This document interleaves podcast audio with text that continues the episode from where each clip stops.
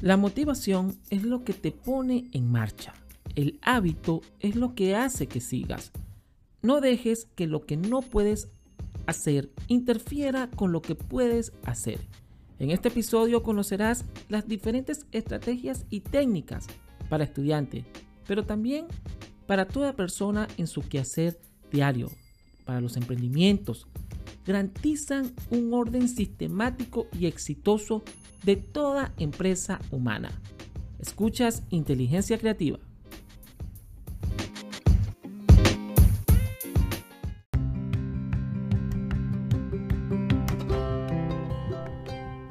Bienvenidos a un episodio de Inteligencia Creativa. Les saluda y les habla el profesor César Alejandro Ferrer.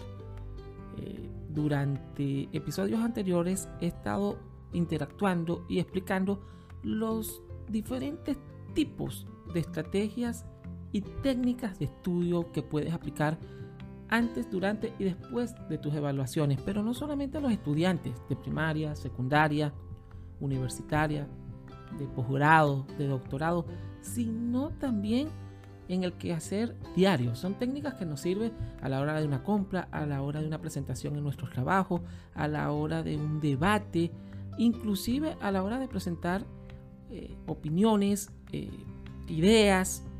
En las redes sociales siempre hay una serie de guiones, de, técnicas que, que, se aplican antes de, salir en escena para, para la organización. La organización y el tiempo de estudio, cómo organizarlo. También tuvimos un episodio eh, al respecto. Pero en la entrega de hoy estaremos trabajando con las estrategias, métodos, para organizar la información, las opiniones y el, y el pensamiento de una manera que podamos explotar al 100% nuestros superaprendizajes con los mapas conceptuales, los cuadros sinópticos y los mapas mentales, que son unas herramientas 100% creativas y que hacen trabajar a nuestros cerebros al 100%. Y aunque no los crean, también a potenciar las inteligencias múltiples. Ahora, el creador de los mapas mentales es Tony Busan. ¿Cómo hacer un mapa mental? Te estarás preguntando. Bueno, un mapa mental es un método de análisis que permite organizar con facilidad los pensamientos y utilizar al máximo nuestras capacidades mentales. Es decir, un mapa mental es una forma sencilla de gestionar la información entre nuestro cerebro y el exterior, porque es el instrumento más eficiente para tomar notas y planificar. Ahora, con mis años de estudio y de experiencia en el área pedagógica, el mapa mental permite despertar en el estudiante. Inclusive en, personas introvertidas, ser súper extrovertidas con el uso de los mapas mentales. Nos permite presentar la información, nos permite crear, desarrollar nuestra información al 100% y generar ideas. En un mapa mental puedo plasmar un libro dos libros. En un mapa mental puedo plasmar un informe. En un mapa mental puedo plasmar un trabajo de grado. Es decir, seguramente tu facultad no te va a aceptar que lleves un mapa mental como trabajo de grado, pero si para organizar la información, para presentar ciertos esquemas, el mapa mental es importante. Desde hace muchos años y generalmente desde la década del 2000 se empezó a utilizar el mapa mental y la creatividad que genera un estudiante. Con ello es realmente increíble.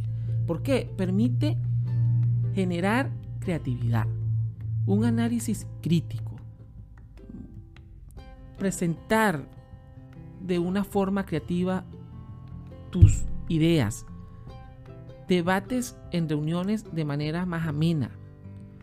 Nos sirve para tomar nota, para gestionar el conocimiento, para mejorar la memoria, para aprender con motivación, para preparar un negocio, para preparar una venta, para planificar, para tomar decisiones, para gestionar proyectos, para tener una visión global de un contexto determinado y para clarificar los objetivos, metas y visiones que tengamos en nuestros estudios, en nuestros trabajos y en nuestra vida diaria. Es decir, el mapa mental viene a reforzar los procesos creativos, pero también a desarrollar ese proceso de aprendizaje y llevarlo a un super aprendizaje. Un mapa mental te permite eh, una visión global de un área determinada. Nos permite orientarnos, eh, definir dónde estás y hacia dónde queremos ir. Nos permite agrupar una gran cantidad de información en esquemas sencillos. Nos permite facilitar la toma de decisiones, la solución a problemas y nos muestra nuevos caminos. Es fácil de consultar, de leer y recordar. Ahora, hay unas reglas y unas normas que hay que seguir a la hora de hacer el mapa mental.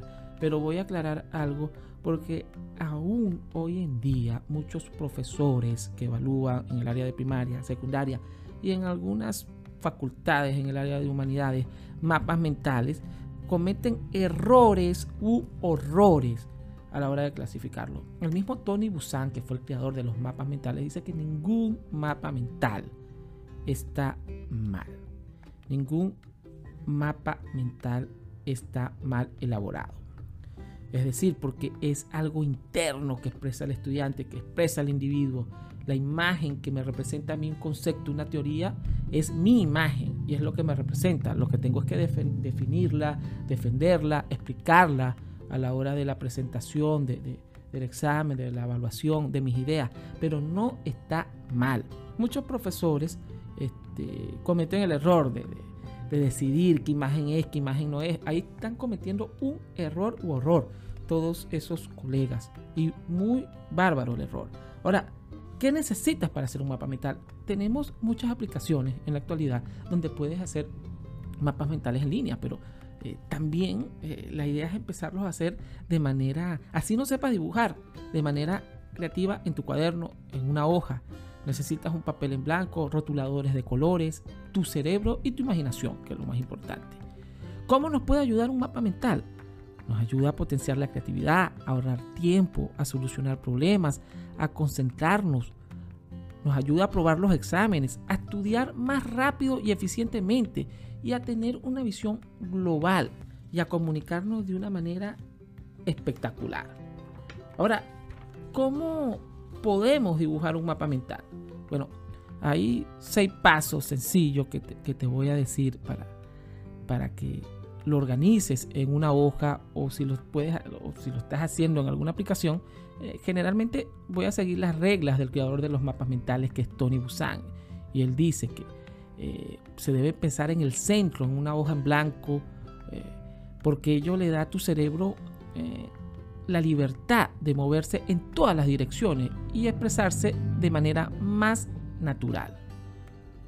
Dibujar en el centro una imagen que simbolice tu idea, tu idea principal, no la de otros, no la de tu profesor, no la de tu guía, sino tu idea principal. Porque una imagen vale más que mil palabras y potencia tu imaginación. Utiliza muchos colores. Los colores estimulan tu cerebro, añaden diversión y frescura a tus mapas. Conecta las ideas mediante líneas o ramas, ramas de, árboles, le, dice Tony Busan, pues tu cerebro trabaja mediante asociaciones. Traza líneas curvas en lugar de rectas. ¿Por qué? Pues las líneas rectas aburren a tu cerebro y las líneas curvas o asimétricas son más atractivas y capturan la atención de tus ojos con mayor facilidad. Utiliza una sola palabra por línea. Esa la llamaríamos una palabra que conecta las ideas. Porque los núcleos individuales de las palabras, de, esas palabras claves, proporcionan a, tu mapa mental más flexibilidad y contundencia. Cada palabra o imagen tiene un efecto multiplicador. Y voy con algo muy importante para cerrar eh, a la hora de realizar un mapa mental utiliza muchas imágenes, pues cada imagen, como la imagen central, vale más que mil palabras. Eso, esto significa que si tú utilizas 10 imágenes en un mapa mental, habrás alcanzado casi sin darte cuenta, esto es científicamente comprobado, la misma elocuencia de más de 10.000 palabras. Eso está comprobado en las teorías de Tony Busan, el creador de los mapas mentales, y en la lingüística. Es decir, mientras más imágenes, más desarrollo creador, conectas eh, y trabajas con los dos hemisferios y permites una organización de tiempo, de información más fluida, más creativa, que te irá dando poco a poco herramientas para prepararte para las distintas pruebas en tu vida diaria, en las educativas y en las no educativas. Es decir, el mapa mental es una herramienta imprescindible en el desarrollo de eh, los estudios y que es vital. Y recuerden, ningún mapa mental está mal. Lo que puede tener son ciertas orientaciones, obviamente las dirigidas y guiadas como las plasmó, las plasmó su creador Tony Busan, pero no más allá. Hay profesores que, dicen que es lo que tiene que ir y no debe ir y, que no, que imagen sí, que imagen no. Ahí está errado. Si un profesor hace eso, está más que errado. Pero sí, unas pautas sencillas, que son las que acabo de explicar, que da Tony Busan. En mi blog de inteligencia creativa van a ver imágenes de mapas mentales, mapas conceptuales y les sugiero que vayan a mi blog. En cada episodio está el enlace del blog de inteligencia eh, creativa. Ahora, los mapas conceptuales. Los mapas conceptuales son una, invención de, Novax y Auswell que desarrollaron el mapa conceptual. Y estos están diseñados como una herramienta para organizar y representar el conocimiento. Los mapas conceptuales pueden ayudarte a ti a visualizar las relaciones entre diversos conceptos y probar tu comprensión sobre temas complejos. Es decir, estudiar detenidamente y representar visualmente las relaciones y a su vez crear conexiones mentales. Escuchen bien, conexiones mentales que permiten una mayor retención del conocimiento. Como dice eh, su teoría, el mapa conceptual es de conceptos, palabras claves que encierro en nubes, en círculos, en nódulos, en, cuadros, palabras claves de textos o de información compleja que la hago sencilla de acuerdo a palabras claves que me hacen acordar del texto, de los que estudié, de lo que organicé. Un ejemplo muy sencillo. Estoy estudiando eh, química, filosofía, eh, este, inclusive matemática. Y utilizo y tengo un cúmulo de conceptos y teorías en mi cabeza, coloco palabras claves en, en la hoja, en mi mapa conceptual. Y esto permite, esas palabras claves, hacer conexión con todo lo que he estudiado. Y me permite, a su vez de ahorrar tiempo, ir teniendo una relación lógica con lo que he estudiado. Ventaja del uso de los mapas conceptuales. Facilitan la comprensión gracias a su formato visual. Fomentan la lluvia de ideas y la capacidad de pensamiento complejo. Promueven el descubrimiento de nuevos conceptos y sus conexiones. Fomentan el aprendizaje colaborativo dan rienda suelta a la creatividad. En este caso, no con imágenes, el mapa mental, recuerden, es con imágenes y palabras clave. El mapa conceptual es conceptos, conceptos claves y breves. Y resumen y clasifican la información de una manera muy simple. Los mapas conceptuales tienen conceptos, tienen preposiciones, tienen palabras enlaces que permiten un desarrollo claro y, certero de una información. Lo puedes encerrar en círculos, en cuadros, en nubes, seminubes o en distintas eh, formas donde pueda plasmar mis conceptos. Es decir, eso sí, un mapa conceptual no es un testamento. No, no, no, no es la idea de que tú llenes un cuadro, una nube este, un semicírculo lleno de teoría. No, son palabras eh, claves, eh, enlaces breves que permiten recordar y hacer sinapsis con todo lo que has estudiado. El mapa conceptual te permite ese flujo y esa claridad en tus conceptos de una manera rápida, es visual. También hay aplicaciones para hacer mapas conceptuales. En todas eh, se sugiere lo mismo que estoy hablando. Palabras claves, conceptos claves que a ti te recuerden el hecho estudiado. Y los cuadros sinópticos. Bueno, un cuadro, sinóptico es una representación, al igual que el mapa mental y conceptual gráfica, de ideas o conceptos. Se pueden hacer este, sobre algún tema específico que se requiera analizar de manera resumida. Y se utilizan, al igual que en el mapa conceptual, palabras clave.